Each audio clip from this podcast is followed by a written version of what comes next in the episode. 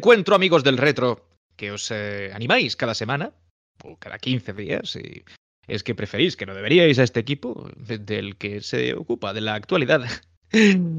Porque nos volvemos a reunir en, torno, reunir en torno a los micros de Mary Station, deseando eh, empezar un nuevo viaje en el tiempo con vosotros.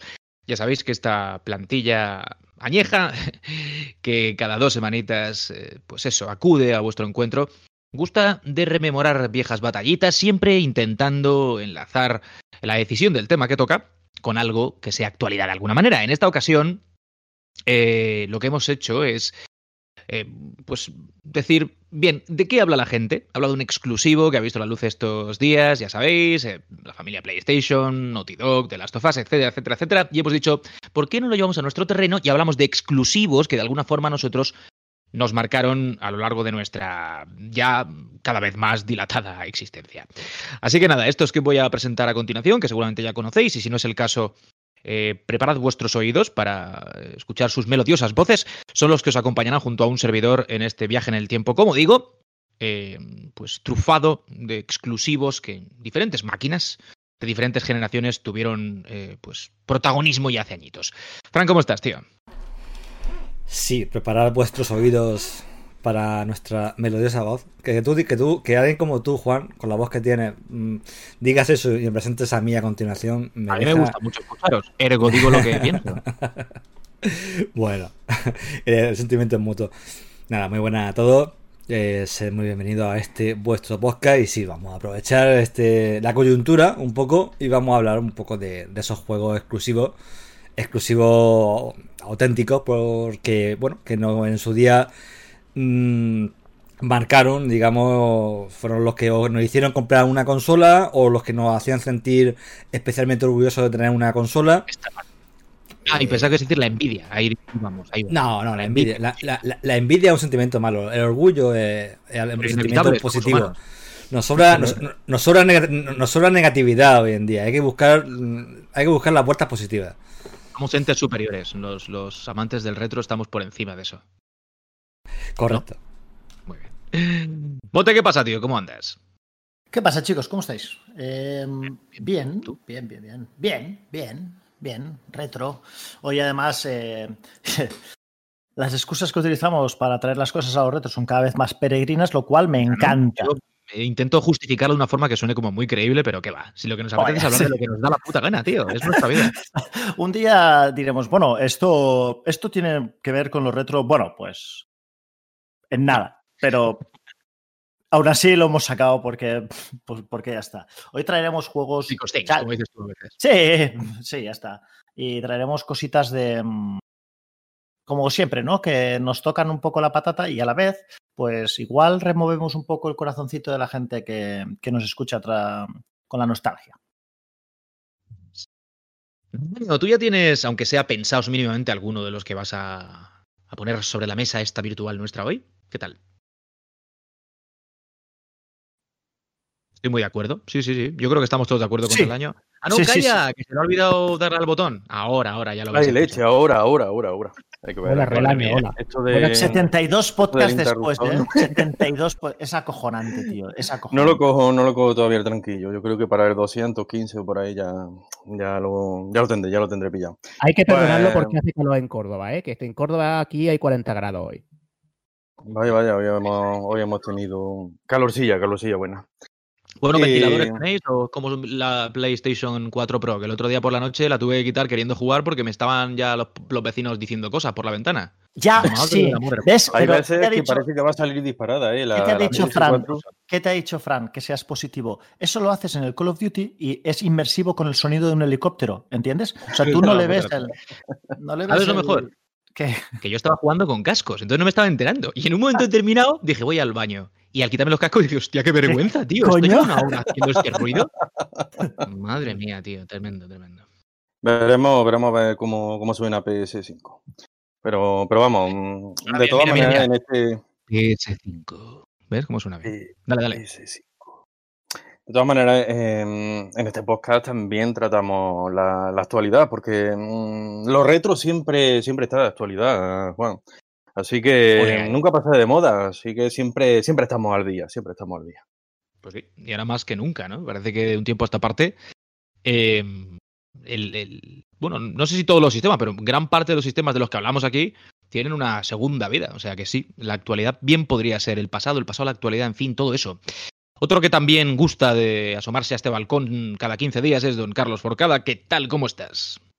Muy buenas, don Juan. Pues bueno, vamos a ver si no nos dejamos llevar por la negatividad, porque aunque estáis diciendo es que no, que hay que ser positivo, sí, sí, pero que aquí cuando nos comprábamos muchas veces las consolas por, las exclusividades, y yo soy el primero que se las ha comprado muchas veces basándose en los títulos exclusivos, en realidad ahí el sentimiento de orgullo, el de envidia o el que sea, estaba presente. O sea que, bueno, yo creo que no nos dejaremos llevar porque al final aquí hemos tenido todo, prácticamente todas las consolas, con lo cual al final, pues yo tengo aquí una colección de exclusivos importante. Pero bueno, a ver, yo me los tengo que pensar todavía los juegos que voy a decir.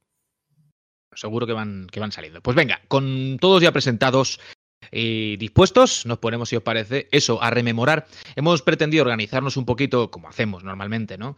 Eh, respecto de la estructura del programa, pues un poquito de forma cronológica. Vamos a hacerlo propio, eh, viajando pues a los primeros 80, ¿no? Más o menos, primera mitad de los años 80 y después pues nos iremos acercando hasta que el tiempo de sí o hasta que consideremos que ya está la cosa lo, lo suficientemente cerca como para poner punto y final ¿no? a, a, este repaso. Y dejadme que diga que sí, que sentimientos buenos en el caso de del orgullo que podía hacernos sentir este o aquel juego exclusivo para la máquina que teníamos, sentimientos a lo mejor un poco menos buenos porque somos humanos, como yo también decía, y porque no tener un juego que tenía tu amigo, que tenía un sistema distinto, pues oye, por mucho que nos hiciese eh, felices jugarlo en su caso un rato, volver a, a, la tuya y ver que no lo tenías, a lo mejor él se quedaba pensando en lo mismo de, de aquel que sí que tenías tú, ¿no?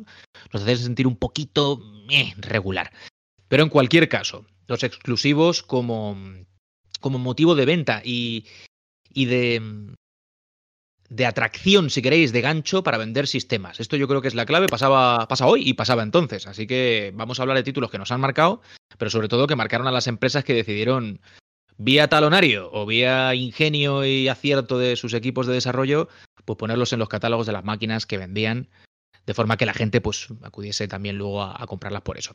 Así que nada, Fran, como siempre, te cedo el testigo, vamos a empezar un poco posicionando la generación que tú quieras ya en primer lugar y empezamos a hablar de esos títulos. Sí, yo creo que realmente podemos distinguir un poco dentro del videojuego dos líneas. Una podría ser la, digamos, el tema de ordenadores, que el tema de ordenadores era un poco como el salvaje oeste. El tema había, había exclusivas, por supuesto, ordenadores de 8 bits tenían juegos que solamente salieron en esa máquina, pero yo creo que muchas veces era más circunstancial. Porque, bueno, salía un juego. Era muy raro el juego de ordenador que quedaba exclusivo para un solo sistema, porque tampoco las casas, ni Sinclair, ni, ni Commodore, no eran unas casas que buscaban esa. costear un poco esa exclusividad. ¿Vale? Eh, estoy hablando un poco también de. por una referencia que ya me pilla. Me pilla un poco lejana. Y a lo mejor sí que. Sí no, que no, sí, sí, sí. De hecho, a Sinclair odiaba los juegos. Sinclair, Sinclair lo odiaba com completamente. Y Commodore tampoco, tampoco, tampoco. Eh, y, y todo, todo, realmente todo no tenía una estrategia muy clara. En algunos casos, como Commodore, quizás sí que lo tenían un poco más definido, pero tampoco tenían una estrategia clara de decir, no, vamos a contratar a esta empresa, a esta y a la otra, y vamos a tener este conjunto de juegos exclusivos que son los que van a hacer que compren nuestra máquina. No, la, estrategia era un poco más lo que vendían eran ordenadores, y los demás iban un poco a todas las demás compañías que hacían software iban un poco en, en, la caravana, pero ellos son los que tiraban del carro y lo que vendían eran ordenadores, prestaciones, relación calidad-precio, etc. Y luego ya tú en tu casa lo usabas como, como te daba la gana, como buenamente podías. Entonces, eh, bueno, yo recuerdo que tengo del mercado de ordenadores de 8 bits y también un poco de 16 bits, era un poco salvaje oeste. Salía, había un juego de moda en, en, recreativa, a lo mejor Ocean en Inglaterra cogía los derechos de, de, esa recreativa y la, y la llevaba a todas las máquinas que podía. Ya la, daba igual, aunque fuera el la que fuera, todas las máquinas que pudieran ser medianamente rentables llevaban el juego. Algunas conversiones eran mejores, otras eran peores. También era una época en que el trabajo era muy artesanal y también dependía mucho de quién estaba detrás, porque muchas veces quien hacía la conversión eh, no eran grandes equipos, eran una o dos personas o tres personas. Había un programador, un grafista, un alguien enca- encargado del sonido y bueno, eso ya- era un lujo asiático para según qué, qué trabajos de conversión. Era un trabajo muy, muy individual, era la época de la gente que, que las contrataban incluso trabajando desde, desde sus casas y con visitas regulares a la oficina y tal, pero desde sus casas.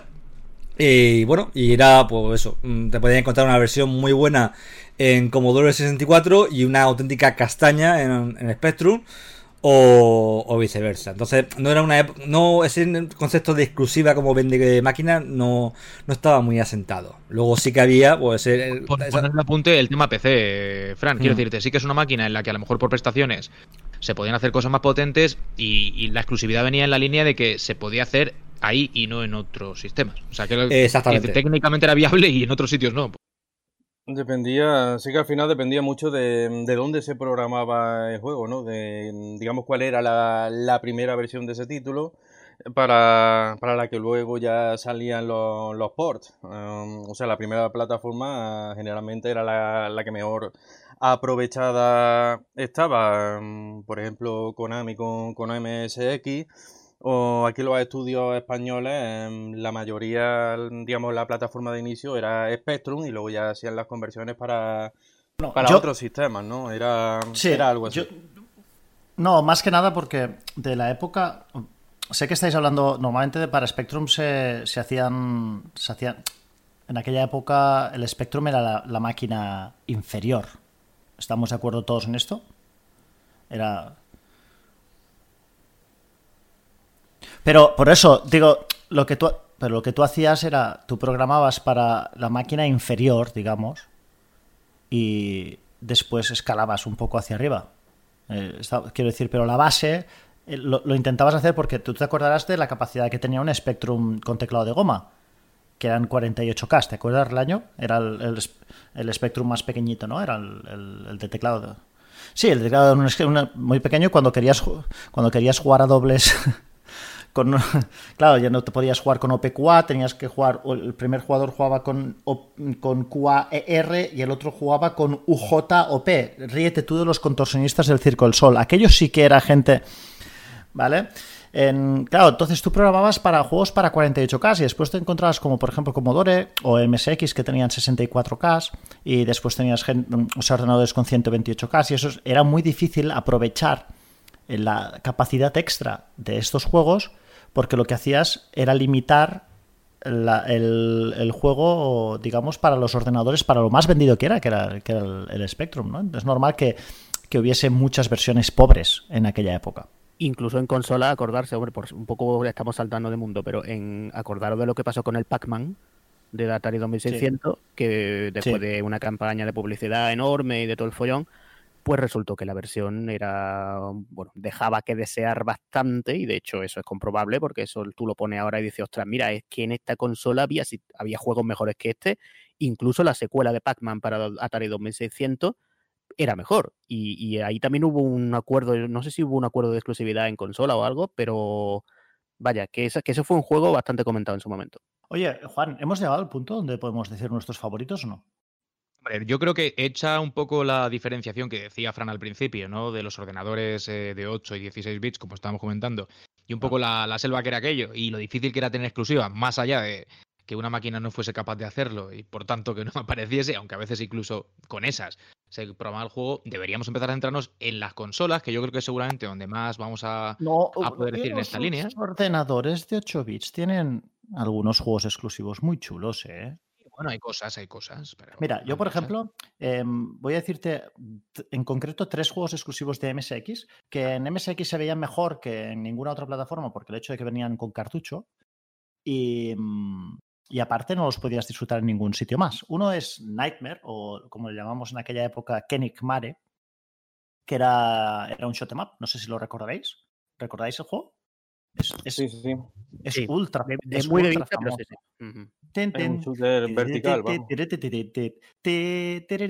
A ver si Fran después se acuerda de poner esta melodía. Porque es, es muy reconocido en Shoot 'em Up. Y sacaron un segundo juego que se llama Maze of Gallius, que también es exclusivo de MSX. Y lo bueno es que cambiaron completamente el registro, porque Nightmare era un shoot 'em up.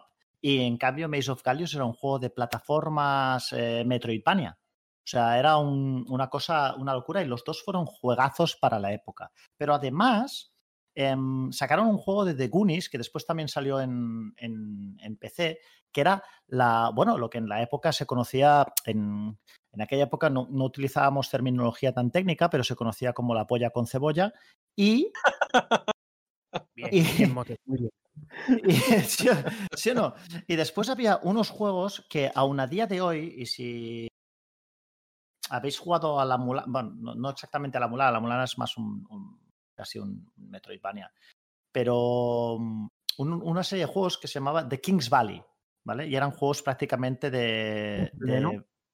¿Perdóname? Es un, un puzzle, ¿no? Una especie de puzzle ese juego. Sí, era un juego de. Era un- prácticamente un juego de puzzles con, con enemigos. Era un juego de pensar de los que tenías que resolver eh, eh, em, pantallas utilizando.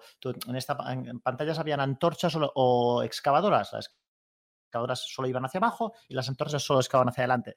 Y tenías que resolver el puzzle con, con estas cosas. Era un juego que estaba especialmente bien hecho y estos fueron exclusivos de MSX que a mí me, me volaron la puta cabeza en su momento y además, o sea, a día de hoy siguen aguantando. O sea, tú juegas Kings Valley, por ejemplo, y todavía, evidentemente, eh, gráficamente es un juego, pues, pues eh, que evidentemente estamos hablando de un juego que tendrá eh, 30 y, algo años, 30 y pico años, pero jugablemente todavía aguanta perfecto. Y si no lo habéis jugado, Kings Valley o Maze of Gallius o, o Nightmare, eh, con una K al principio, es porque era un, hicieron un juego de, pa- de palabras, ¿no? Nightmare, pesadilla, pero eras un caballero ahí del Night, bueno, en fin. Eh, jugadlo porque lo merece de verdad. Yo, este juego lo recomendaste tú una vez y yo luego, la verdad es que yo le estuve dando unas partidas y sí, ciertamente, un juego que si te lo ponen en Nintendo, por ejemplo, en Nintendo NES 8 bits, pues mm, también destacaría, ¿eh? O sea, te lo, te lo crees, te lo crees y a nivel jugable, Sí, sí, perfecto. sí, sí, sí. aguanta, yo, lo que has dicho, ¿eh? Eh, O sea, es muy, muy recomendable y el 2 también que tiene una segunda parte que en MSX también muy, muy bien. De todas formas, MSX creo que era un ordenador un poco especial en cuanto a las exclusividades, precisamente por eso, ¿eh? Porque ahí había empresas ya de más tamaño también que los, que los estudios españoles. Y claro, eh, esa Konami en MSX tiene cosas como Nemesis 2, que está Que también es exclusivo, me parece, ¿no? No, pero me refiero que, que estaba muy No, bien hecho. salieron- No, no, el, no. el 2 salieron no es, port. exclu- ¿El 2 no es exclusivo? A ver, esa Creo que no, versión que- a lo mejor, pero ese juego Nemesis 2 ha salido en muchas consolas, también está en... e- Ese ha salido en más sitios. O por lo menos fue exclusivo temporal. Sí, eso, una exclusiva temporal que habría que ver si eso existía entonces, pero bueno, que, que algo de eso, sí. En, en MSX hubo toda la saga Nemesis, Nemesis, Nemesis 2, Nemesis 3, perdón, Nemesis 2 Salamander, Nemesis 3, que eso fueron la saga ah, de naves por antonomasia. O sea, Sí, sí. jun- junto a esto y, y R-Type, eran la- la- los juegos de naves. O sea, Bueno, no, no- no había otros. M- MSX lo que tenía a su favor era que en Japón, digamos, era el ordenador de, de 8 bits de, de cabecera. Eh, claro, muchas compañías japonesas pues se volcaron, se volcaron con él y, lo aprovecharon a, a fondo. Eh, luego hay otros países el que digamos que fue todo lo contrario, ¿no? Eh, por ejemplo, hemos hablado ya de, aquí de España que esa videojuegos que suelen salir primero en Spectrum y luego se iban haciendo conversiones y cuando una conversión llegaba a MSX, pues digamos que no aprovechaba nada la, la capacidad técnica de- del ordenador, incluso el, el famoso color crash eh, de- del Spectrum es- luego estaba también en, en MSX, vamos, que, que hacían, digamos, un un corta y pega y, y ahí, ahí lo, dejaban, lo dejaban todo. ¿Tú, Juan, no de todas tuviste? maneras, Tú, Juan, no tuviste MSX, ¿verdad? En la época. Además, en mi, en mi entorno mm, no hubo. Eh, yo recuerdo un MSX, pero debe ser de los primeros modelos en casa del primo de un amigo. O sea, algo como muy lejano a mi, a mi círculo de, de amistades del colegio. lo del hubieses instituto. disfrutado como un puto Seguro, seguro, seguro. Pero, porque, escucha- pero eh, escúchame, hubieses cogido el ordenador y te hubieses revolcado ahí en el barro, tío. Era una. Seguro. Es que ten- Y es que lo coge algo- hoy y mola. Si lo coge hoy, está es que chulo. tenía algo. Tenía algo. Tenía un punto exclusivo. También te voy a decir una cosa, Mote. Yo, con el tiempo, yo tengo uno, además, un buen bicho. Le he metido sus cositas para poder jugar a juegos bastante potentes, hechos en tiempos recientes, con Brew y demás, pero lo que te digo es que siendo un maquinón, siendo un juego, un, un, ordenador que tiraba de cartuchos para sus juegos, con lo que eso suponía, como tú dices, teniendo unas prestaciones a, nivel sonoro, por ejemplo, brutales, con, con chips añadidos en los cartuchos, como hacía Konami, el SSC este y tal, para poder sonar como sonaba, siendo eso, es verdad que la gran mayoría de los juegos que salieron aquí para MSX, eh, me refiero a los juegos que luego estaban en otras máquinas, eran con ports directos de Spectrum, un poco que dejaban al ordenador como en mal lugar porque, porque siendo tan potentes como porque hacen esto, ¿no? Entonces, yo sí que es cierto que hoy lo veo como un pedazo de bicho, pero que entonces, quitando el catálogo de exclusivos de los que estamos hablando, juegos de Konami que salían sobre todo eh, pensados para MSX, te hubieses quedado sin jugar otras muchas cosas con lo que debería haber podido ser jugarlo en MSX. Es a donde voy, ¿eh? ah, bueno, es que había la versión de cinta, había la versión de cinta, los juegos que salían en cinta eran, no tenían nada que ver con la versión de cartucho. O sea, pero, pero es que nada, nada que ver, ¿vale? Es que ah, ese formato hacía mucho, ¿eh? me olvidaba, poder contar un cartucho hacía mucho. Sí, bueno, también valían, los cartuchos también valían cinco o seis veces más que un juego de cinta, ¿eh? Pero bueno, eh, eso sí, las cosas como son. Que me, olvidaba de Metal Gear, que creo que el, Metal Gear 2 es exclusivo de MSX. o sea, Solid Snake Metal Gear 2, creo que se Y el 1, y el 1 incluso. creo que era, esto era exclusivo exclusivo de, de, MSX. O sea, yo, yo, me acuerdo jugar al, al Metal al, Metal Gear que no pude jugarlo en mi ordenador, tuve que jugarlo en casa nuevo porque tenía un MSX2, era exclusivo del, del MSX2 y era, y era una, una pasada, ¿sabes? Sí, sí. O sea, los juegos que salían dedicados y sobre todo hechos en Japón, evidentemente, eran bicharracos. Y MSX2 ya era un, salto enorme, cuántico, ¿eh? con respecto al 1. Y de todas maneras, en, Spectrum eh, también, también hubo un equipo desarrollador de, referencia que, fueron los, británicos de Ultimate, eh, que luego se convirtieron en, en Rare. Y, esta gente eh, sacó unos, juegos extraordinarios para, ese ordenador. Incluso, vamos, fue prácticamente, empezaron a lanzar desde, desde, el primer año en el que salió la máquina, en el 83 o, o por ahí incluso para, mm, para las versiones más económicas que no tenían ni siquiera 48K, que, que tenían 16K, pues aún así eh, sacaban títulos extraordinarios eh, como el Jetpack o el, o el Attic Attack, que mm, luego hubo alguna que otra conversión para, para otros sistemas, pero las versiones de referencia, digamos que eran las de las de Spectrum, y aquí ya sobre todo cuando empezaron con, con los juegos, eh, digamos, ya no recuerdo ahora mismo la, palabra que, solían usar para definirlo, pero vamos, em, lo que son el Sabre Wolf, el, Night Lord y, todos estos títulos, eso, eso, eso, eso, que no, no, me salía, no me salía la palabra. Y, también, también era, eran videojuegos que aprovechaban, digamos, la, máquina al máximo y para, su, su, época supusieron toda, toda una revolución. Estaremos de acuerdo, lo digo por ir encaminando ya la cosa a las consolas, que es lo que nos va a ir hilando el tema hasta que lleguemos al final de este programa. Estaremos de acuerdo que con la llegada de las consolas, sobre todo con eh, la generación de 8 bits, ¿no?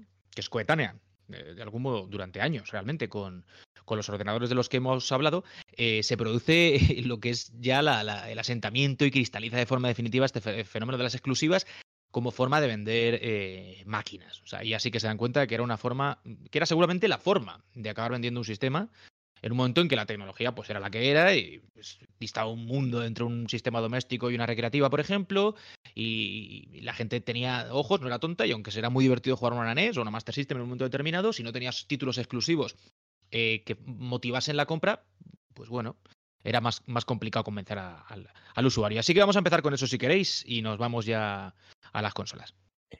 Yo la verdad es que eh, el primer exclusivo que yo recuerdo que, era un juego que solo podía jugar en ese momento, en esa máquina, y que a mí me gustó muchísimo en su día, fue el primer Mega Man, Mega Man 1, que es del 86.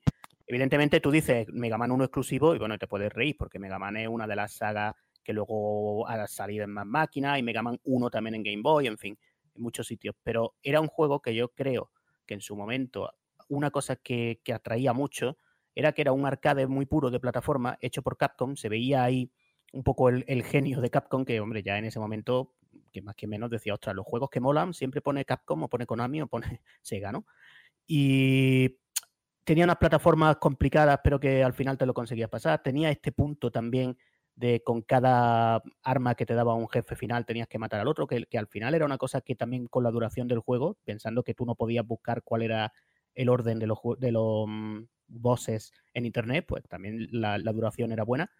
Yo lo vi un pedazo de juego para Nintendo y para mí fue quizá el primer exclusivo que yo recuerde ahora que, que yo jugué en una consola y dije, ostras, esta consola ya está justificada solo por este juego.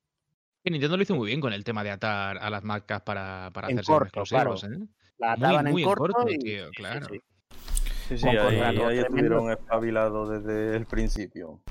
Para, digamos, para que la competencia tuviera, tuviera poco que hacer. De todas maneras, sin duda, el gran referente exclusivo para NES es Super Mario Bros. Sí, claro, que, claro. que además consiguió, digamos, revitalizar el, el mercado de, la- de las consolas aquí en Occidente, que estaba bastante de capa caída, sobre todo en Estados Unidos, después del crack del 83 que hubo famoso, eh, nadie quería oír hablar de, de una consola. También, en parte por eso, acabaron triunfando los, ordenadores, ¿no? Y se mantuvieron ahí durante tantos años, sobre todo en Europa. Pero, pero vamos, allí, allá por el año 85, que Nintendo decidió llevar su Famicom a, Estados Unidos con el nombre de, de Nintendo Ent- Entertainment System. Y, y vamos, con ese título, eh, digamos que consiguieron revitalizar eh, el mercado y, y volver a ponerlo, volver a poner las consolas en, en alza. Y, vamos, el videojuego, pues, que, que se puede decir, ¿no? De Super Mario Bros. que no, que no se haya dicho ya. Sobre todo para, para la época en la que, en la que salió, eh, fue revolucionario. Incluso hoy en día, que han pasado ya 35 años, pues sigue siendo tan perfectamente jugable como, como cuando salió, como cuando Sí. salió a la venta. Y musicalmente definía mucho cómo iban a ir muchas cosas en música ese juego. Hay un libro publicado solamente sobre las seis pistas de Super Mario Bros. y yo recomiendo al que le guste el tema que lo lea.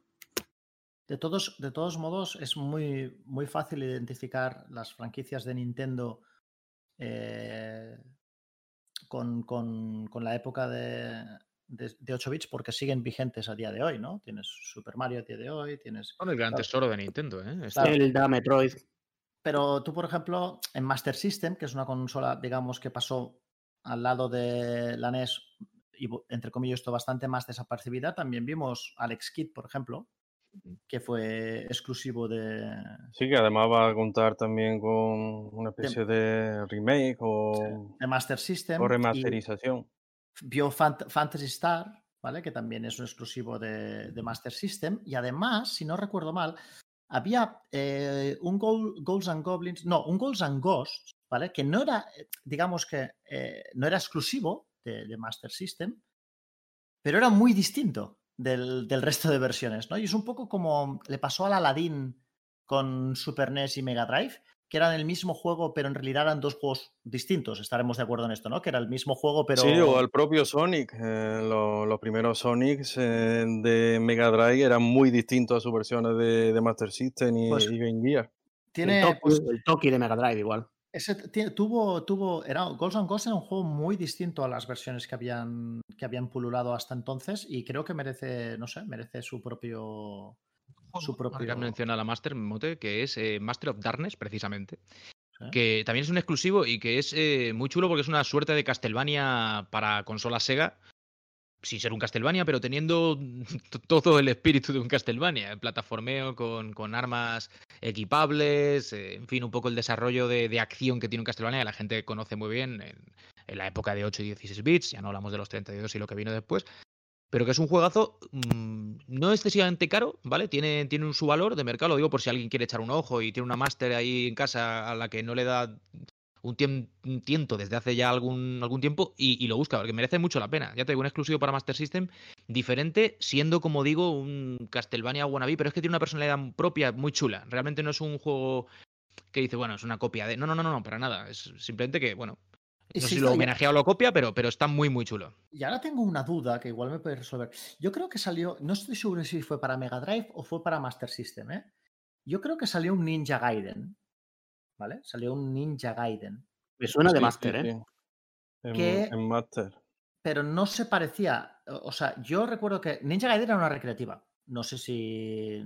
si yo, recuerdo. que, era, que era un beatmap, ¿verdad? Tú dices, porque uno Era- un beatmap y el otro era un... Una Era un recreativa plataforma. que Sí, por era aquí se conoció como Shadow Warriors, o sea que Vale. le cambiaron el nombre. Vale, pero, pero yo me acuerdo que Ninja Gaiden, o sea, es la primera vez, que, vamos, yo estoy convencido de que fue la primera vez que tú manejas a Ryu Hayabusa. O sea, estoy convencido, ¿vale? Y, y no se parecía en nada al de la recreativa. Yo recuerdo jugar a, a la recreativa de Ninja Gaiden y al juego de Ninja Gaiden y eran dos juegos completamente distintos. O sea que aunque te- técnicamente no es un juego exclusivo, creo que era un juego exclusivo.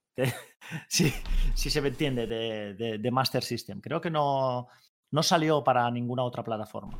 Sí, Nin- Ninja. Gaiden, recuerdo yo que creo que salió en NES. En NES. Salió incluso una, una trilogía, llegó, Pero no tenía nada a que ver ponerse a con la esto. venta. Yo creo que de Ninja Gaiden hay incluso más de tres. ¿eh? Y tam- Ahí salieron va. también en PC, en PC Engine, ¿eh? Salieron los tres primeros en PC Engine. Hay varias versiones. Sí, no, a ver. Pero el- no, el hubo pat- un el- Shadow Warriors de NES, sí. pero no se parece a, a Ninja Gaiden de Master System. Son dos juegos distintos. Sí, sí, sí, ya, ya, ya, ya.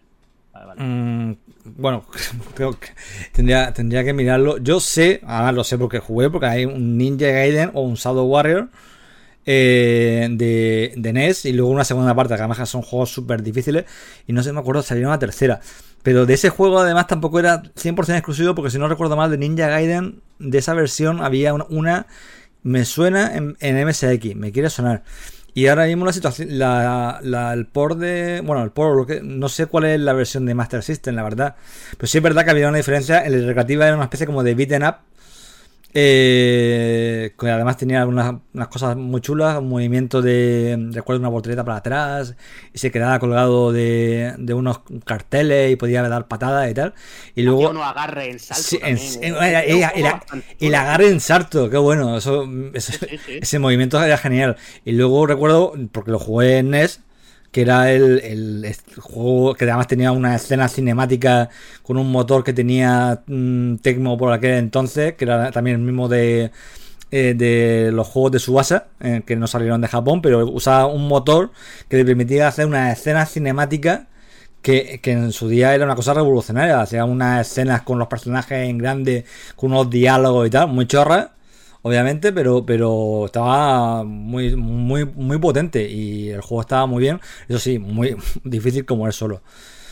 Eh, yo en mi caso, en la primera exclusiva, eh, así que recuerdo claramente como en plan exclusiva, también fue un poco una cosa parecida y además fue un poco de rebote, porque yo en mi caso, la primera consola que tuve, ya la comenté la hace unos programas, que fue Game Gear, eh, y el primer juego, no, no fue el primero porque el primero fue Column, pero, pero el primer juego que me compré, que no venía con la consola, era Shinobi.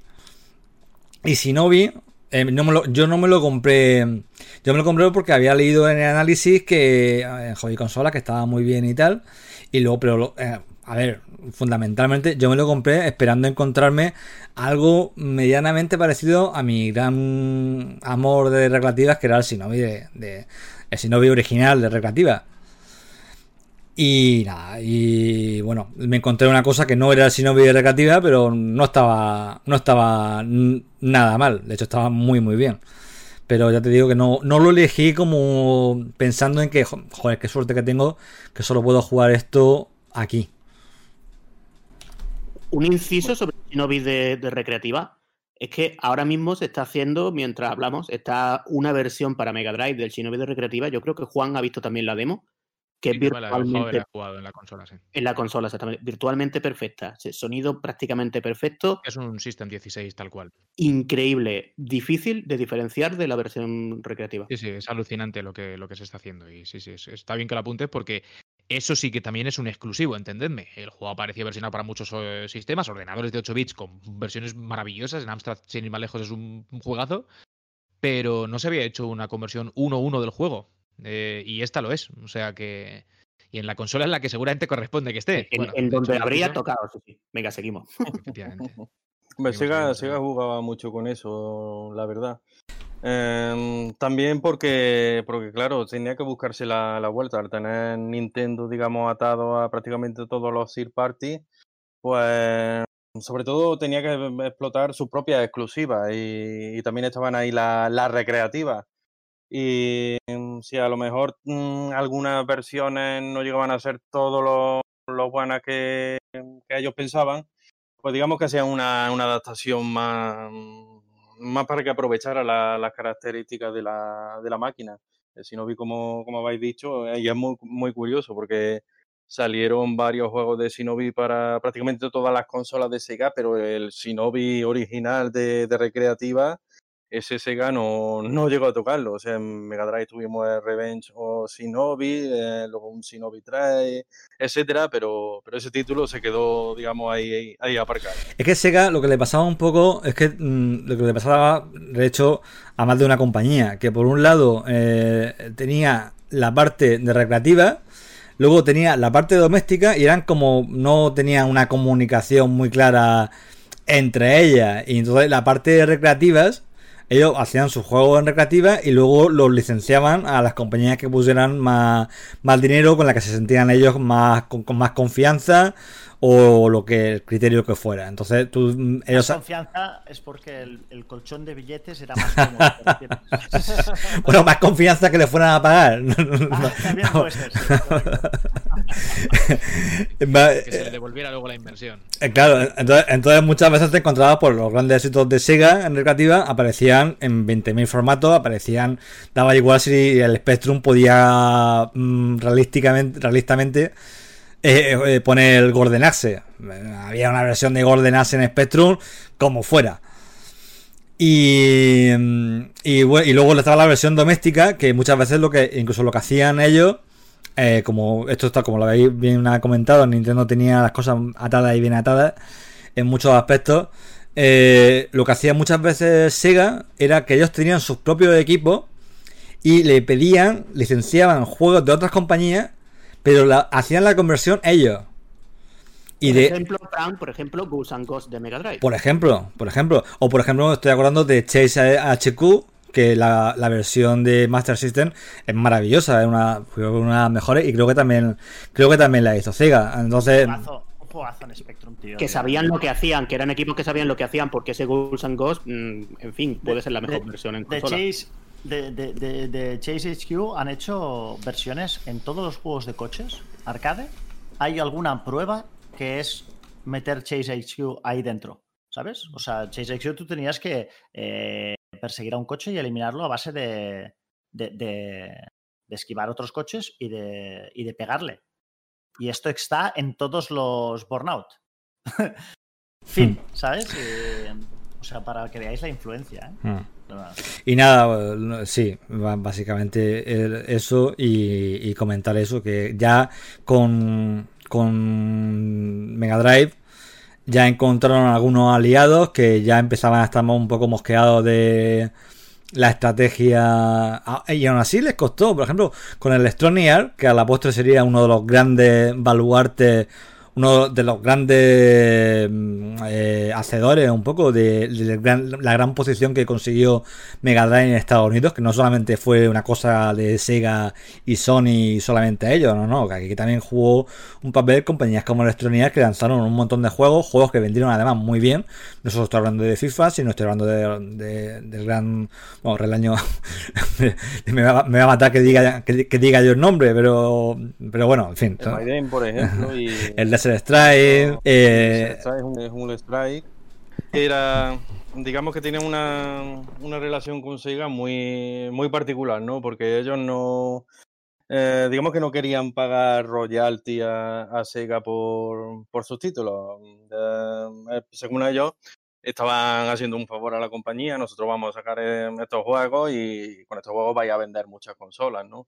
Y, y era eso, y tenían una relación bastante, bastante particular. Y de hecho, recuerdo incluso que los cartuchos de, de Electronic Arts eran, eran distintos al de. Era- eran suyos, y sí. de- sí, sí, del resto de, de Y- juegos de y- Drive. hicieron ingeniería inversa, se cargaron el sistema de, de seguridad y lanzaron su propio juego y luego ya les, les forzaron ellos a alcanzar un acuerdo que a la postre fue ventajoso, pero es que los japoneses eran, bueno, claro, los japoneses porque veían lo que había hecho Nintendo y habían dicho, bueno, pues esta, esta es la estrategia a seguir y nosotros tenemos que estar ahí. Pero Y venían curados de espanto de lo que le había pasado a Atari, sobre todo. Claro. Muchas veces decimos, es que Nintendo ataba en corto a los desarrolladores. Vale, Pero es que precisamente mm, Nintendo lo que no quería es que le pasase como Atari, que al final lo del 83 no fue sino, oye, aquí están saliendo tantos juegos sin control de la, de la empresa madre, digamos, que ha bajado el nivel, ha bajado el listón y esto explota. Mm. Hemos saltado de Antes de que sigamos hablando Sí. de, los 16 y pasamos a los 32 cuando llegue el momento. Eh, yo creo que es conveniente decir que hemos estado hablando de una época de exclusivos, ¿vale? Ya lo eran y, y- y seguro que muy importantes en los 8 bits, pero es con los 16, estaremos de acuerdo también en eso, en Totalmente. que eh, el- el- la exclusiva es una espada ya. O sea, hasta entonces era una herramienta, era, era un, no sé cómo decirlo, eran los ladrillos, ¿no? Con los que construías tu, tu pequeño imperio de, de- de éxito y de ingresos y demás. Aquí ya hecho- es una espada. Con esto se puede atacar al de enfrente. O sea, puedes hacer dinero y le puedes pegar una Ya, ya estacada era un arma. De hecho, si tú- correcto, una bajera ahí en los bajos fondos. Si tú coges los, los, los mejores juegos exclusivos de Nintendo, por ejemplo, coges 25 o 30 exclusivos de Nintendo de la época de Super NES, cualquier nombre que digas es, es un referente ya para la, para la época. O sea, no te estoy hablando de, de solamente de Donkey Kong o de eh, Final Fantasy o de, yo qué sé, ¿qué más hay? F0 también está, hay un, seguramente hay un Mega Man, habrá un Secret of Mana había muchas cosas que tú podías, que alguien de Nintendo le podía lanzar a la cara a la competencia, al, al que, al amigo que tenía Mega Drive, y había poco con lo que defenderse. En ese sentido, porque muchas cosas de las que tenía Nintendo no tenían contrapartida en, en el lado de Mega Drive. Pero en Mega Drive estaba Streets of Rage 2. ¡Ja, amigo! ¡Ja, amigo! Claro. Chúpate esa Nintendero. ¿Sabes? Porque, porque es, es verdad que es tenía... incontestable, ¿eh? Cuidado con el, porque no has dicho ninguna tontería, ¿eh? No, no, decías, pero que va. ya, pero Street Fighter 2 solo está aquí. Ya, pero ya, lo que tú quieras, pero solo Es, está aquí. Es verdad Tú tienes es que- Final Fight, ¿no? Tú tienes Final Fight, pero es la versión de Super Nintendo que hay mucha gente que no le gusta. A mí No, sí me pero- gusta, pero bueno. Pero es igual, tú tienes. Entiendo que había propuestas. Hoy en día, eh, casi todo el mundo en todas las consolas tiene propuestas más o menos que se pueden. Tienes juegos de coches, en la otra también tiene juegos de coches, ¿no? Te pueden gustar más uno, te pueden gustar más otros, pero todo el mundo. te- ¿Quieres aventuras en tercera persona? Tengo aventuras en tercera persona, ¿no? Pero había cosas. Hostia, Sonic. No había una respuesta para Sonic. Super Mario. No había una respuesta para Super Mario. ¿Me explico? No. Sí, O, sea, o sea, era algo a lo que tenías que ir a morir. A un- Eran dos perspectivas distintas, dos, dos formas de entender las cosas. Vamos. Y siguen siéndolo. 2, sí, Y con Streets of Rage 2, pues no había un Streets of Rage 2. O sea, a lo mejor tenías un juego de fútbol que te podía gustar, o pero Es el gran exclusivo de Mega Drive, sin duda, este. Bueno, Sí. hay un hay un contra muy chulo en Mega Drive. Sí, sí, si no pero el que, el, que, el que todo el mundo seguramente sacaría a relucir en una batalla dialéctica como la que hoy podemos tener aquí, que no lo es, pero bueno, Sí. sería ese. O sea, Claro, estoy- tú- Este y la versión de Mega Drive de Aladdin también. No, Sí, esto. Sí, pero había un Aladdin en la otra también, aunque sea diferente. Sí, no sé, ojo, que Virtua Racing, ¿eh? Virtua Racing, ojo a él también, que a lo mejor... Pero Virtua, Virtua 32 aquí. Virtua No, Racing el- de Mega el Drive. primero, de el Mega del Drive. SVP, el primero, sí. Los Nintenderos te dirán El que, Aladdin de Super NES es, es un buen Aladdin. Y no. Pero no pasa nada. O sea, que decir, todo el mundo. Un es una skin de un juego de Capcom en Super Nintendo. Pero, Todo pero esto es un podcast solo para ello. Exacto. Todo el mundo tiene derecho. Sí, bueno, exacto. Podemos hacer dos bandos. Los que opinan que el mejor Aladdin es el de Mega Drive y los que están equivocados al otro lado. ¿Vale? No Claro. pasa nada. Puedes hacer dos bandos perfectamente diferenciados. Pero yo me quedo. eh, eh, Es verdad que Streets of Rage es un juego de referencia para mí. Es verdad que a mí, yo. Me, es fácil ganarme porque mi juego favorito, digamos, el juego al que más cariño tengo es Double Dragon y Streets of Rage es un juego tipo Double Dragon, que las máquinas a las que más jugaba pues eran eh, beatemaps como pues como la- las, que hemos tratado mil veces, de, Capcom miles, Golden Axe miles, o sea, a mí me ganó muy fuerte, tío, con Streets of Rage. Me ganó muy. Igual que me ganó Nintendo que tenía los Double Dragon, ¿os acordáis de los Double Dragon de Nintendo? La NES tenía un Double Dragon 2 escandaloso, por cierto, la NES. Sí, sí, era muy bueno, eh, era muy Con bueno. su fase de lateral, muy chula. y muy difícil, eh, que requería, con dos botones hicieron algo increíble a nivel de cuántos movimientos se pueden hacer, modificando el timing, o sea, era un juego complicado y te dejabas las manos ahí porque el mando de Nintendo de la NES era muchas cosas, pero cómodo, cómodo, no. Mm, no. Daño la mano. esas esquinas que tenía. Era pocas. Sí. Era emblemático. Otra, otra cosa curiosa eh, fueron las, mm, digamos, las conversiones Bueno, no se podrían definir como conversiones, ¿no? Sino secuelas de videojuegos de recreativa que salieron en exclusiva para, para consola. A mí me viene ahora mismo a la mente em, los dos Final Fight, tanto el 2 como el 3. Eh, por parte de Mega Drive, eh, Golden Axe 2 y Golden Axe 3. em, eso también fue un caso, un caso curioso, ¿no? También te digo, a nivel de exclusiva, eh, hay, un momento, yo creo, que es el momento de lanzamiento, porque estamos hablando de 16 bits en general, pero un momento en concreto que fue el lanzamiento de Super Nintendo, la línea de juegos que sacaron exclusivos, con Contra 3, que era visualmente era de lo mejor de su momento, Castlevania 4, Mario Wo- Super Mario World y, mm, bueno, Legend of Zelda, que también anduvo por ahí, es que esa alineación de juego, pocas veces yo creo que de salida ha salido una consola con una alineación tan buena, ¿eh? De exclusivo.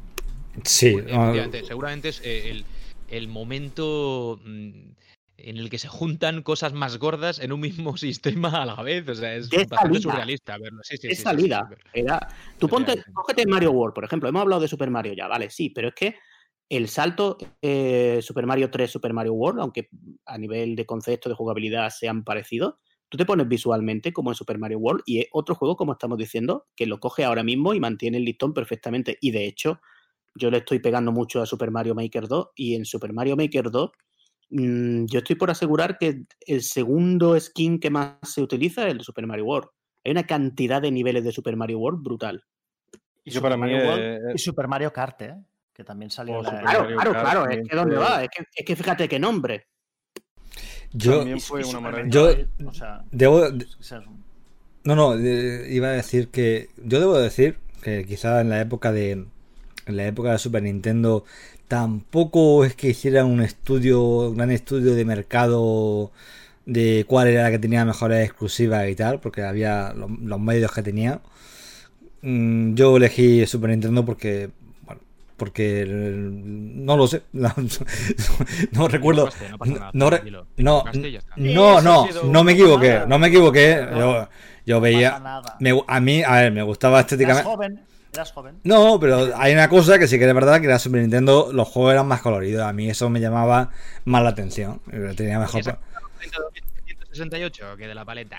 La- pero es que eso, es una- eso, es obje- eso es objetivo. Eso es objetivo. La, tenía una paleta de colores más amplia. ¿Qué, qué es lo, qué es lo que más te gustó de esa chica? La camiseta que llevaba era espectacular. Tenía unos colores. Anda ya, pero qué decir, pero la paleta de colores es importante, leña. Yo veía un juego, juegos con colores más apagados y juegos con, con más colores, pues, pues, pues esto es más potente, obviamente. En, en Super En toda la- Mario en toda la World, vida. eso.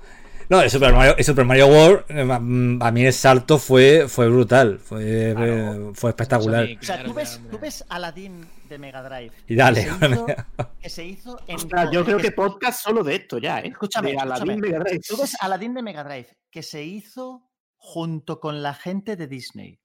Que Claro, solo ha habido acetatos de la dos, peli, tío. solo ha habido dos juegos que han destacado especialmente por sus animaciones en toda la historia. Uno es Prince of Persia y el otro es Aladdin de Mega Ah, Drive. solo eso. Solo, Venga, solo esos dos. En- bueno, digamos en los 80 Hombre, 90, hombre, ¿vale? los animadores, lo- lo- salto- eh, el animador, los, los animadores de Disney de, de, de Aladdin en Mega Drive eran los de Disney. Realmente, Claro. era, era, un- era uno de Disney. Tú ves eso, ¿no? Y dices, ves a Aladdin y dices, ¿qué colores más apagados, tío? ¿Este es este Aladdin? Es una puta mierda. ¿Qué, Ya, qué mierda? Pero, pero perdona, que, pe- perdona que te diga, eh, Mote, no te quiero romper el corazón, pero donde haya un Super Mario World, eh, mm, me sobran 20, me, Volvelo, ¿no? me sobran Cuidado ve- que ve- dice, ¿eh? 20, Sonido 20, ala- de- 20 Aladdin como juego, no, me- no mejoro, no mejoro ¿Cómo se, ver. echa, ¿Cómo se echa la gente de un canal, Juan? A ver, vamos a ver. Permiso. Yo, co- yo como yo como juego prefiero. A ver, a ver, a ver. O, mira, como Mario. no, ni, ni siquiera Mario World. Contra. Tú me pones contra y tú me pones Aladdin. Tú Super- coge su- contra y mírate el momento ese del avión vi- viniendo desde el fondo. y Yo- dime que en ese y- momento no es impresionante. Que en nuestro Más ca- eh, impresionante. que, en, que en nuestro caso era Super Protector. Pero, Pero bueno, ahí- pero es que. estamos hablando de capacidades técnicas. Eh, o sea, la Ah, Mega no Drive con- eh, no se un lanzó contra. en el 88 y Pero- Super Nintendo en el 90 y es normal que, que la Super bastante Nintendo fuera superior Pero que hubo- técnicamente, digamos. Pero que hubo un contra para Mega Drive. ¿Qué coño estáis diciendo? Muy a posteriori, muy a posteriori, muy a posteriori, no es comparable, no es comparable porque tardó tiempo en llegar y es un, es un grandísimo contra, pero el- en ese momento un Super Protector era exclusivo de Super Nintendo y lo fue, bueno, lo, Y lo fue, lo, lo fue toda la generación, porque el, de- el de Mega Drive es, dif- es diferente. Pero escucha, eh, que- Aladdin, que yo jugaba un juego que montaba una con un robot, montaba en una moto que volaba y luego me subía un puñetero misil, iba saltando de misil en misil. Y eso era la fase de un jefe. Y, una cosa, y ¿no? luego me enfrentaba a Terminator como jefe final. Has dicho que donde esté en Super Mario World, que se quiten eh, 10 Aladdins, ¿no? Pues Sí. donde esté un Streets of Rage 2, Vale, se quiten vale, ya. 150 millones de Super Mario World. Ala, ala, ala, tampoco te, tampoco te pases. Esto es como el flamenco, sin exagerar, venga. Ala, ala. Oye, no, yo quiero, eh, más allá de la de, de Que me, ha entrar. llamado, me ha llamado exagerado un cordobés. Esto es jodido. Bueno, no No sé cómo tomar escucha, Esto del colmo, el colmo de no sé qué. eh, es que escucha, escucha lo que estabas diciendo. O sea, es que yo creo que ni en Córdoba, vamos.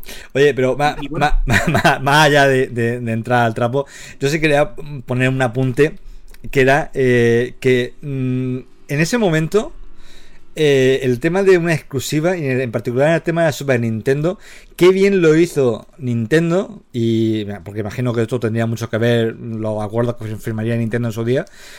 Pero era curioso cómo la exclusiva, los juegos de lanzamiento de Super Nintendo, que además eran exclusivos, como además eran siempre usaban todas las características que se promocionaban de la máquina, ¿vale?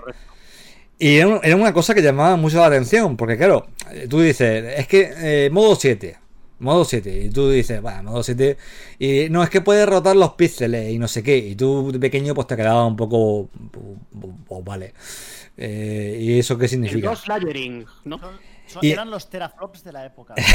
Sí, pero, pero luego, luego, eh, claro, ojalá ya, ya le gustaría a los teraflops ser, ser algo tan visible como que realmente luego veías los juegos y te rotaba la pantalla o te ponía. Y luego eh, eh, podía ser un- una castaña, porque a mí particularmente las fases de contra de visión aérea eran muy espectaculares y tal, porque los veías como rotaba la cámara y tal, y decía, ostras, qué tal, pero, pero yo preferí, pero yo quería las fases como tradicionales, y para mí era un, un poco suplicio. Pero lo usaba y y usaba y abusaba y se, y se veía, ¿vale? O luego, por ejemplo, Super Castlevania 4. Super Castlevania 4 fue el primer juego que yo eh, tuve, en- aparte de Super Mario World, que venía con la consola.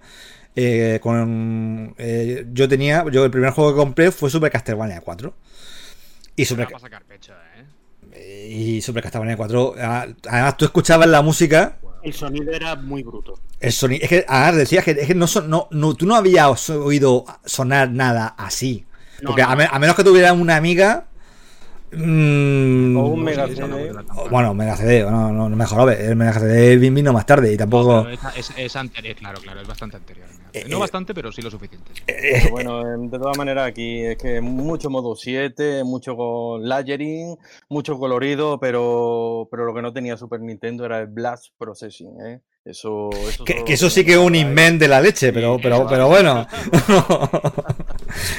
A ver, al, final, era- al final era verdad, ¿no? Lo del Blast Processing. no Hombre, no, claro, claro que no no. era verdad Sí, claro. que un, pro- un programador le contó una, una especie como de técnica de rutina para pegarle una acelerón a la consola y al demás que tiene se le encendió la bombilla y dijo, ostras, pues que esto que tiene Blast Processing, pero, pero no, no, eso fue un invento como una casa, lo, le- lo leí en una entrevista además. De todos, de todos modos, hay que citar que, que Super NES tiene dos juegos bastante poser que siempre hay que citar cuando tú hablas de Super NES. Uno es Chrono Trigger. ¿vale? Eh, es- ah, Bueno, pero es que el rol, el rol te- Super Nintendo, tenáis. sí que cuidado con eso, ¿eh? Sí, pero te lo tienes, tienes que citar.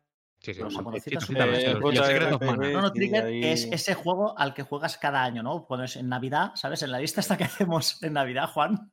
Este año voy a Sí, jugar, sí, sí. ¿sabes? En ganas. Occidente, eh, Jugar y- en y- y no- Occidente y- la y- y batalla. no tienes siquiera el juego. De hecho, claro, pero No, hombre, si lo tienes, bonus points cuando pones la foto en Twitter, ¿sabes? Ahora, cuando terminemos el podcast, voy a poner una foto en Twitter jugando a Chrono Trigger. ¿Sabes? Puedes En poner- Occidente estaba, estaba la batalla 16 bits más nivelada entre Sega y Nintendo, pero claro, Japón era, era terreno de, de Nintendo y por ahí se, se notaba que los JRPG eh, eran de Super Nintendo, eso sí es verdad. Soleil, todas ¿qué me maneras, chaval? Mega Drive de también oscuridad tuvo- sin sí, luz. sí. Eh, la la Drive también tuvo lo suyo, eh, Soleil y el de Story of Thor también, que, que además tenía el- hasta la música de Dark- el, el- el- ¿Cómo era aquel? El, no sé qué, Stalker. ¿Cómo era aquel? El- Darkstalker. No, no, no, eso es un juego de lucha, el Dark Stalkers. No, no, no, el. ¿Cómo se ¿verdad? llamaba, tío? Era una especie de perrete así con botas. Bueno, algunos seguro de los, Stalker. de los oyentes nos- los recordará, los recordará. Night Stalker puede ser, Me suena más Knight, sí, es que ahora que lo has dicho, es verdad que Dark es el de pelea, sí, sí. pero que no había muchos. Entonces estaba efectivamente Light Crusader y, y que tampoco es roll roll, en fin, no sé. Oye, vamos a dar un salto, vamos a los 32, Sí. si os parece también, porque estamos ahí No atascados. hemos en dicho nada que de- mucho. Donkey Kong Country exclusivo que destrozó Uh, la Sí, lo, generación, lo- pero bueno, lo he dicho yo al no. principio. Lo he yo al principio. Igual que. Ah, vale, vale, vale. Perdona, pero en Mega Drive tuvimos el Vector Man, ¿eh? Eh, guapísimo, tío. Guapísimo. Tiene Pero bueno, vamos, vamos. El Toy Story, muy chulo también ahí, con los renders. Muy chulo también. Vectorman podría ser el nombre de un superhéroe que se sacara DC hace 15 años, ¿sabes? Y que sacara una... Vectorman, que no conoce ni su madre, ¿sabes? Una rolleta como Spawn, que la perdón, fui a ver al cine. Estoy esperando que me devuelvan el dinero, hijos de la gran. Yo, yo fui a ver Bob Esponja, ¿eh? O sea, no, te- no pasa nada. ¿Salía banderas ¿En Bob Esponja? en la peli de, que tuviste? No, creo que no. Ah, vale, es que hay una de Bob Esponja que sale banderas por ahí haciendo de pirata y yo hago de una gaviota. Es divertidísima. Ah, yo fui a ver Bob Esponja porque un amigo mío fue a ver Bob Esponja y me dijo, y como él se tragó esa puta mierda porque fue a verla con su sobrino. Te llevó a ti al fondo contigo, ¿no? No, el, no, no, no, el tío me, me escribe y me dice, tío, es de esas piña. películas, es de esas películas que, que parece que, echa para, que es para niños, pero en realidad no, ¿sabes? Tiene siempre ese doble mensaje, siempre tiene. Cuidado esa que en una película de Bob Esponja salía David Hasselhoff, ¿eh? Eh, y me dijo, me dio, me dio esta mierda y dije, hostia, pues sí, sí, voy De a ver, ¿sabes? de la playa. De tipo, no sé, yo qué sé, Toy Story, ¿sabes? Que tiene un doble mensaje que gusta a niños y adultos y me tragué esa puta mierda, Bob Esponja, ¿sabes? Nunca, nunca, nunca lo he podido.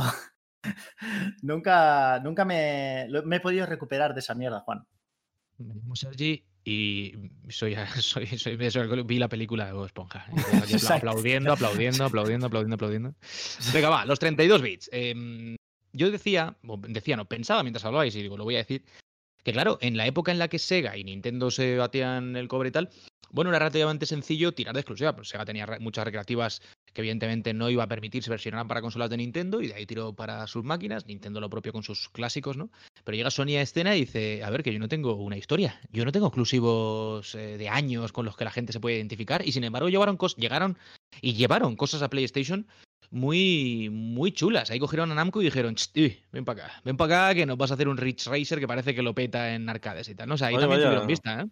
Ahí a Namco, Ahí que estuvieron eran los grandes, los grandes rivales de Sega en, en el terreno de las máquinas recreativas, así que los lo cogieron a ellos y, y dijeron, veniros para acá. Y, y además, de hecho, incluso acabaron haciendo una placa con el hardware de, de PlayStation para, para que las conversiones fueran prácticamente prácticamente perfectas. En fin, que ahí Sony se lo, se lo montó bastante bien y también en Europa con la compra de, de ahí también, también lo, lo hizo perfecto. eh, aunque los primeros videojuegos, creo recordar que salieron en, de Psygnosis en PlayStation, también llegaron a, a otras plataformas, pero, pero a- con el paso del tiempo ya se vio ahí la, la diferencia y aquí en Europa esos títulos pegaron, pegaron bastante fuerte. Hostia, Juan, el otro día me acordaba de ti.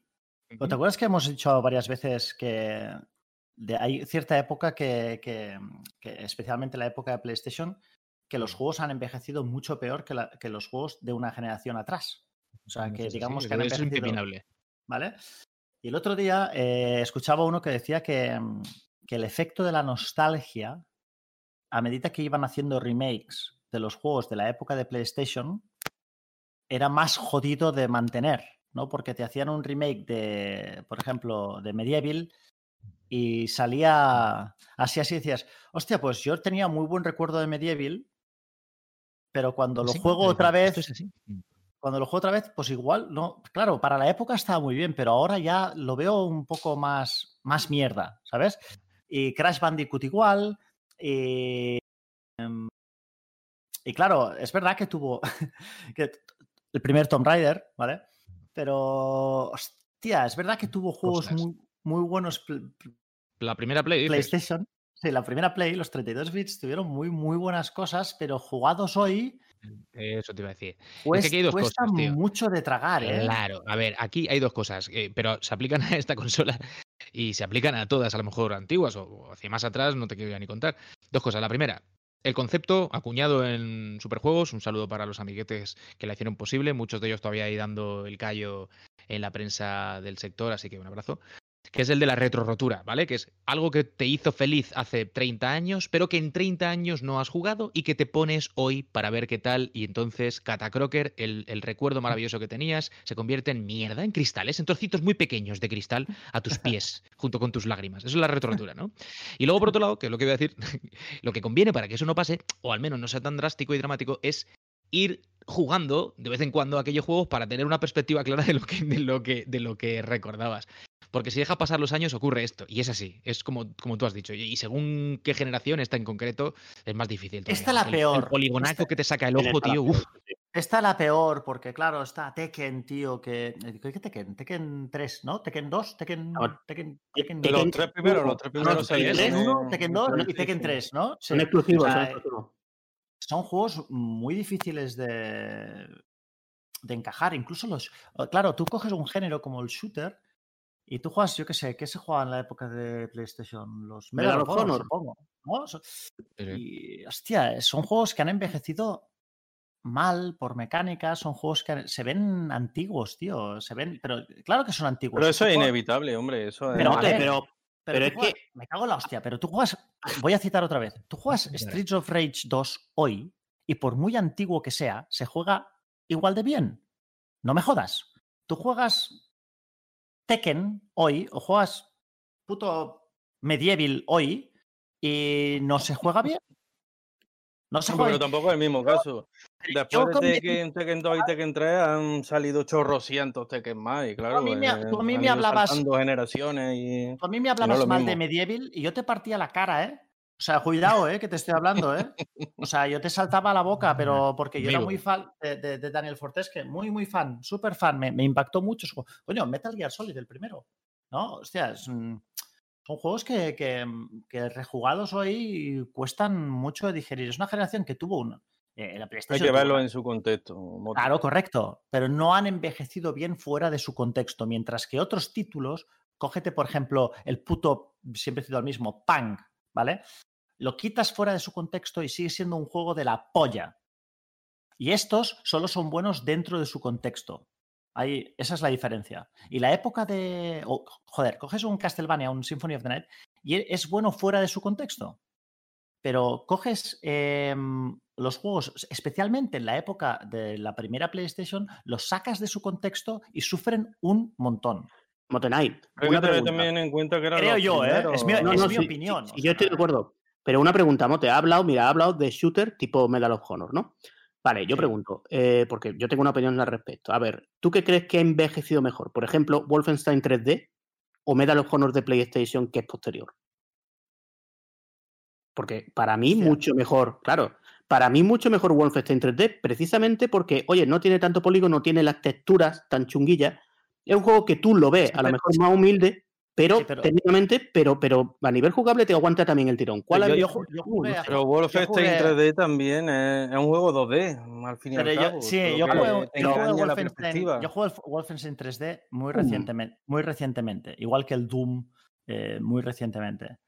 Y hay algo, tío, es como si cuando tú le quitas el control analógico a un juego de rol, ¿vale? Que tienes que moverlo con, con la cruceta. Dices, hostia puta, esto parece arcaico, ¿vale?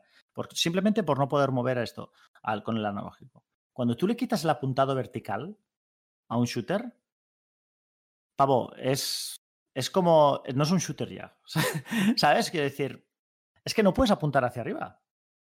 Es que No también la, evolución de las 3D no ha sido la O sea, misma era que la de pseudo- las era- 2D. Era pseudo 3D.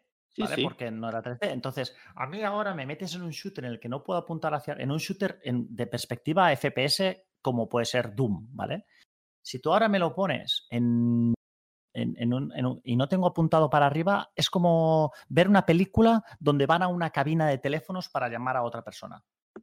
Aunque sea una película moderna, cuando tú, o sea, moderna, que vaya sobre cosas modernas, que, o, o- o que sea una película temporal, cuando tú ves eso, automáticamente te saca de. Es que te saca, tío. O sea, es algo completamente mm, fuera de tiempo. Para mí, ¿eh? Es mi- es- era es- la me, pasa, me pasa a mí. Yo, a mí las películas de los 80 me encantan, pero cuando los veo que para hablar con otra persona me van a una cabina, automáticamente dije, esta película es, es más vieja que una cueva, ¿entiendes? Porque es... mm, es- Pero Un poco el tiro en el tema de exclusivos, que nos vamos a otros debates que seguramente sean para otro programa y estamos ya enfilando los últimos minutos de- del mismo. Sí. Ya os aviso, ¿eh? para que lo sepáis. Sí, sí, pero. mm, PlayStation, venga, el Alien Trilogy. Qué guapo estaba, primo. Eso también salió en Saturn, yo quiero recordar, ¿no? En Saturn también, también salió, vamos, eh, con versiones, hubo, hubo muchas de, de una consola a otra, pero claro, ahí también se notaba, digamos, la diferencia técnica entre, entre máquinas. No, Saturn ya, ya no era exclusivo. Ya no era exclusivo. ya no era exclusivo, pero Saturn, con esa potencia extra que tenía en las 2D, eh, sobre todo con el cartucho de, de expansión, Saturn, Eh, con lo cojonuda que era, dilo, dilo bien, Relaño, que a veces hablas sin propiedad. Con lo cojonuda que era, sigue, sigue. era, Sí, era- era magnífica, en su momento, pues Pero Estaba- iPhone Filter, mi favorito de la época.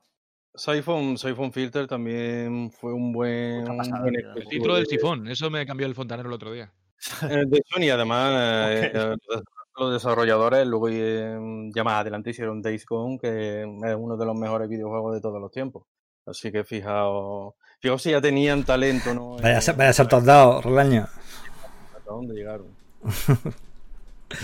Eh, de 32 bits. eh, estamos un poco también por los circuitos. Wipeout a mí me gustaba mucho y era un, bueno, lo que pasa es que no fue No, no fue del exclusivo Era de- realmente. Era de, era de Signosis, pero luego salió también en Saturn, pero Inicialmente exclusivo. y lo- salió también para Nintendo 64, pero con un, con un periodo de exclusividad.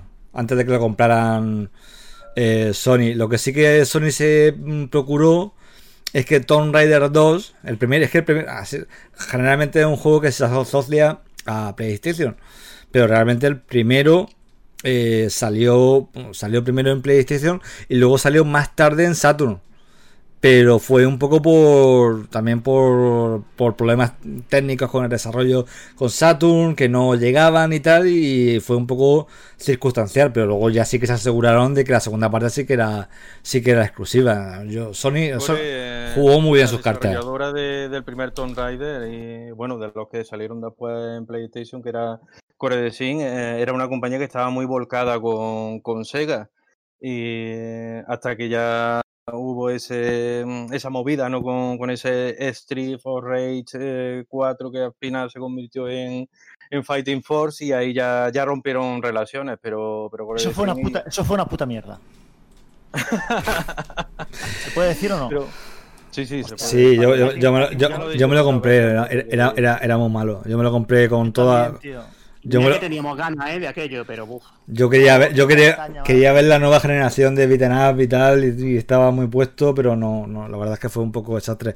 Pero es eso, que Sa- que Saturn además era, creo que era la consola eh, para la que estaba diseñada en un principio, no, no sé si era PC o Saturn, eh, Tomb, Tomb Raider, pero bueno, al final pues, Sony pues, jugó bien sus cartas y se aseguró cuando ya tenía ese, ese éxito que no, no soltarlo. Y así pues con tantos otros. Tekken sí que lo consiguió mantenerse, mantenerlo como gran, como gran exclusiva. 100%, que también fue un- una vez importante. Y sobre todo, o- me- lo hemos comentado muchas veces, en Japón, pues traerse a Square eh, y traerse a Final Fantasy fue Final eh, Fantasy, esa creo yo que fue la el golpe maestro. más, más Mm. importante de, Sí. de- Bueno, de la bueno. Sin lugar a dudas, sin lugar a dudas. Y, y también tienes que citar y, y Vagrant Story, que lo tienes que citar también junto con. Ah, Para sí, pos- sí, sí, sí. Bueno, ahí, ahí ese sí es poser, ¿eh? Ese yo creo que sí. Que- creo que no es comparable lo que vendió Vagrant History con lo que vendió Final Fantasy VII. eh, Creo, ¿eh? Sí, pero en su, en su momento era un juego súper. no- o sea, si jugáis Vagrant Story hoy, lo quitáis al cabo de. No creo que lleguéis a los 20 minutos, ¿vale? 20 minutos. Es muy difícil de jugar, o sea, muy difícil de acostumbrar. Ya no, porque gráficamente, de- evidentemente, pues las texturas, los polígonos. Eh, Es un pepino en PlayStation, ¿eh? También, Sí, sí, también- también te lo digo, es- ¿eh?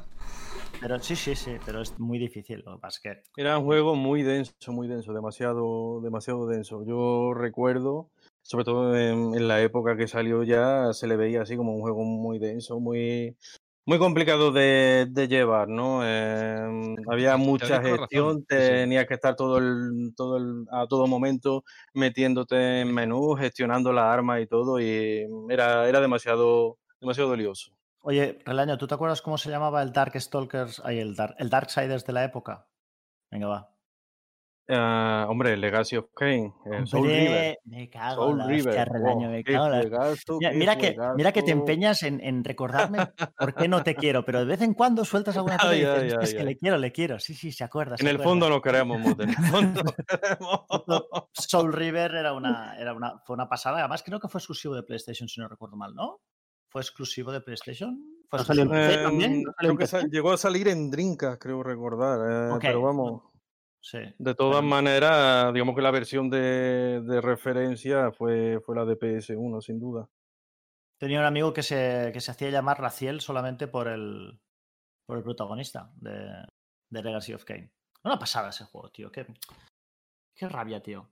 Que, es- que se perdiera esa. Eh, antes de que se nos eche ya directamente la bocina encima, vamos a intentar sintetizar un poquito. Yo sé que antes de que empezase, de que hayamos empezado el programa hablábamos y hablabais de, de que nos gustaría llegar en algún caso pues a PlayStation 2, Dreamcast, en fin. No sé si queréis de esas consolas que ya son más recientes y que eh, bueno, habría también muchísimo que rascar ahí, mencionar aunque sea puntualmente alguna cosita, en plan este, este otro va. y este otro, porque se nos va el tiempo ya, ¿eh? Estamos eh, despidiéndonos. Venga, yo voy a decir uno de Dreamcast. Yo creo que un exclusivo de Dreamcast que en su momento fue exclusivo y luego salió en otra segunda parte y demás. Virtua Tennis, que seguro que a Motenai le gusta, porque era un juego muy arcade, muy arcade en su momento, que era un arcade con bastante profundidad, cosa que en su día yo no esperaba de un juego de tenis.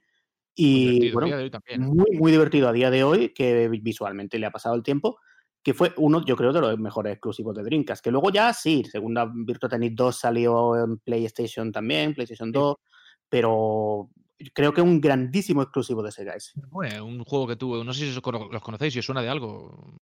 Ese también salió en Dreamcast, creo. ¿Cuál? Ello. ¿Cuál has dicho? Pues una troleada. He dicho Shenmue, a Ah. ver si Motena decía algo. ¡Ah! Ah, no. Eh, O sea, me ha dicho, también "Ah, queda saca de junto, caña". ju- no es que no se te ha oído junto con Dreamcast ay, perdón junto con Chrono Trigger y, y Background Story también lo tienes es obligado La es Santísima obligado. tri- Trinidad Sí, del, del ¿no? Sí. Santísima Trinidad de Twitter. Yo creo que queda. Si tienes que nombrar PlayStation 2, tienes que nombrar Grand Theft Auto. Yo creo que es la, la gran franquicia. De hecho, todo el mundo recuerda cuando. O todo el mundo. Yo recuerdo el momento en el que X- Xbox se trajo, digamos, puso como gran argumento decir también tendremos Grand Theft Auto en nuestra consola, ¿no? Pero es que hasta entonces Grand Theft Auto, o sea, lo que hoy conocemos, el fenómeno Grand Theft Auto, es gracias a la entrega, a la entrega de PlayStation. Creo El yo. Grand Theft Auto 3, eso Sí. eso sí que fue una, una auténtica revolución y un auténtico vende consolas. De hecho, creo que, que Microsoft se la, se la vio y se las deseó. um, La conversión creo que tardó dos años en, en llegar a Xbox, así que ahí tuvo Sony un margen amplio para, digamos, para sacar rendimiento al título. Y, y también con Vice City y San Andreas, que salieron primero en PS2 eh, eso ya creo que tuvieron un año, un año tuvieron más o menos de, de exclusiva, pero, pero vamos, muy bien, muy bien aprovechado porque se, se- vamos, se vendió, se vendieron como rosquillas tanto, tanto el juego como, como las consolas, ¿no? Porque todo el mundo quería tener, digamos, era Grand Theft Auto la franquicia de referencia en Occidente, tanto en Estados Unidos como en Europa. Bueno, señores, y bueno, y para Xbox salió algo, ¿no? También, tal Halo. Si no ¿eso qué es? mal. ¿Qué es eso? Sí, ¿Qué un es? ¿Un shooter, juego? un shooter, Ah, vale, parece. vale. No, digo, no sé. No sé a qué te refieres. No, a- a- a- Outrun 2. Outrun 2 es un exclusivo también de Xbox, de la primera Xbox, que es gloria bendita, ¿eh? O sea. Oye, Xbox salieron muchos muchos exclusivos de Sega en la primera equipo, ¿eh? Sí. Cuando, El Shenmue 2, cuando por ya Sega decidió dejar de dejar el mercado del hardware, de, de hardware, pues salieron. Recuerdo también un pase, un pase en Dragoon, hubo Sí, también, claro, eh, Jersey Radio, en fin, Crazy Ah, Taxi 3. Crazy De ahí el Taxi rumor también. reciente, ¿no? De Sega pudiese haber hecho algún anuncio en fechas recientes, que al final no fue tal, eh, en la línea de, eh, de, una especie de adquisición o firma de acuerdo con Xbox para llevar su catálogo de exclusivos, ¿no? Ta, ta, ta, ta. Y que es una pena que no haya pasado porque, oye, sería una manera de darles vidilla, pero no, no ha ocurrido esto recientemente. No, lo que ha ocurrido es que Microsoft se ha cargado Mixer mientras estábamos haciendo el podcast. Y esto es lo que ha ocurrido. Vale, ya O sea, está. Ya podemos cerrar con eso. que eso es- El, el dinero que se gastó en contratar a los streamers para Mixer lo podría haber utilizado para comprar lo que tú decías, los exclusivos estos de el catálogo de. Sega. Eso es lo que podría haber pasado. Eso habría estado guay. O de Konami, esto también molaría mucho, ¿sabes? Que llega y diga, Konami, ven para acá. Dame todos los derechos que tienes sobre tus licencias clásicas, con los que no estás haciendo nada o lo poco que haces mal, que yo mm, voy a dárselos a mis estudios internos para que hagan cosas bien. Yo creo que Se- Konami hasta se, ha dicho que lo estaba haciendo a. Microsoft. No, pero yo creo que, hombre, yo creo que Konami, te lo digo en serio, antes preferiría regalárselos a Microsoft que, que vendérselos por mil millones de, de trillones a Kojima. O sea, sí te lo digo. Es mi opinión, ¿vale? O sea, probablemente sí. Konami, hay una cláusula ahí que dice, sí, sí, sí, sí, yo te lo vendo, pero Kojima no toca un puto juego de estos. No, no quiero ver- Kojima, sí, sí. No quiero, exactamente. No Una quiero- orden de toca uno, pero es para Revolution. Kojima.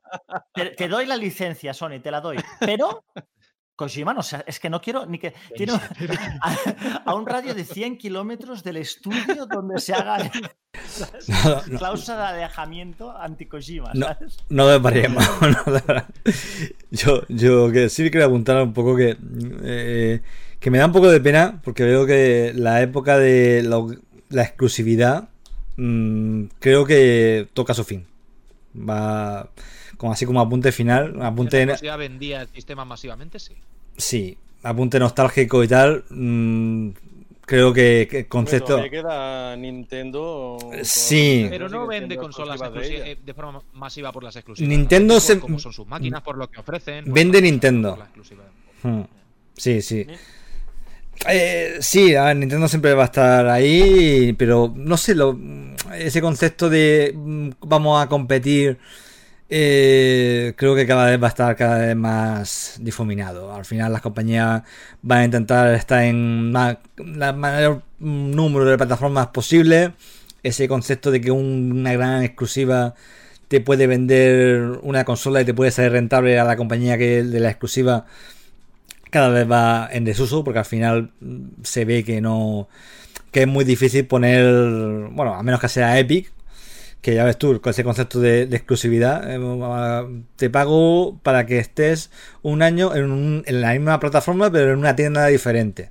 Y luego ya lo puedes vender en Steam o en GOG o lo que sea. Hemos pasado de, la época de, de Super Castlevania 4 o de Street of Rage y todo esto a, a este tipo de exclusividad que en fin que creo que Lamentable que la exclusividad temporal. Ahora, después de este programa que hemos hecho, después de haber dicho lo que hemos dicho, hablar de los juegos que hemos Sí. hablado, hablar de. Quiero decirte que pensar lo que significa una exclusividad temporal es tan pobre, tío. a mí, a mí es que el concepto en general de exclusividad temporal me parece muy, muy triste siempre que lo he visto lo veo muy muy absurdo Durante los tres primeros minutos del día de lanzamiento solo estarán en mi consola. Algo empezó a verse la generación de los 128 bits, eh, pero yo creo también que empezó a verse, mm, digamos, a pasar de de las exclusivas totales a temporales cuando ya, digamos, el presupuesto para hacer un videojuego se, se disparó, ¿no? Y entonces ya las compañías empezaron a ver que, que no les compensaba, digamos, lanzar un juego eh, solo para una plataforma y dejarlo, dejarlo allí por los siglos de los siglos.